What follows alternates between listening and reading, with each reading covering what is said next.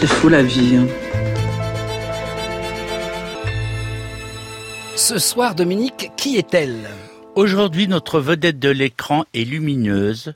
Elle s'appelle Marie Dubois. En ce moment, elle figure au milieu des stars et des starlettes des années 60 dans une magnifique exposition de Philippe R. Doumic, le photographe officiel d'Unifrance à l'époque et aujourd'hui injustement oublié. Marie Dubois a été longtemps l'incarnation de la jeune femme jolie, mais accessible, solaire et sympathique. Et à l'état civil, elle s'appelait Claudine Usé. Et elle vient au monde à Paris le 12 janvier 1937, fille de français moyen, sans histoire. Pour faire plaisir à ses parents, elle s'inscrit à la faculté de droit, mais rêve de monter sur les planches. Elle suit en parallèle les cours d'art dramatique de la rue Blanche et entre au conservatoire dont elle sort récompensée de deux prix. Ma blondeur, mon air tendre m'ont figé dans un emploi d'ingénu alors que je suis une violente, une vraie. Quelle erreur.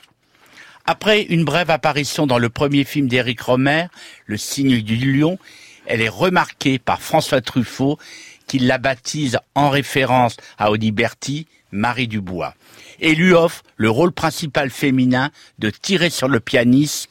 Face à Charles Aznavour, la jeune femme rayonne d'une présence indiscutable et manifeste un caractère bien trempé. Sa prestation est couronnée de laurier par la presse. Et Marie Dubois poursuit avec Truffaut. Oui, elle enchaîne avec un personnage secondaire dans Jules et Jim. Ce n'est que longtemps après qu'elle avouera avoir été secrètement amoureuse du cinéaste. Je l'ai aimé comme on chaparde le fruit de l'arbre défendu dans un jardin qui ne vous appartient pas. C'est beau ça. Estampillée nouvelle vague, malgré elle, Marie Dubois accorde pourtant ses faveurs au cinéma populaire de Verneuil, Lautner, Molinaro. Et c'est dans ce cinéma commercial qu'elle trouve des rôles plus construits. Elle est ainsi l'inoubliable épouse de Bourville dans La Grande Vadrouille, la fille rebelle de Jean Gabin dans L'âge ingrat ou encore la vénale Geneviève dans Le voleur de Louis Malle. Et c'est à 33 ans que Marie Dubois rencontre son plus beau rôle. Oui, elle joue la magnifique Isabelle de la Maison des Boris, réalisée par Jacques Doniol Valcroze. Selon le romancier Michel Mardor, c'est un film en porcelaine de Saxe, illuminé par la beauté solaire de son actrice, son plus grand succès personnel. La carrière de Marie Dubois se déroule alors avec une grande régularité.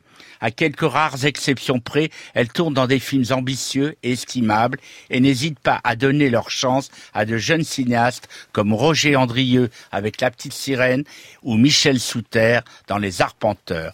Elle ne refuse pas davantage des emplois pourtant risqués comme dans Beauf au lait nu dans une, dans une vitrine, euh, de Claude Faraldo. Marie Dubois parvient toujours à dépasser le stade de la jeune femme sans histoire et à s'insuffler une vraie profondeur à des personnages pourtant difficiles. En 1978, elle remporte le César de la meilleure actrice dans un second rôle pour son interprétation de femme jalouse dans La menace de Alain Corneau.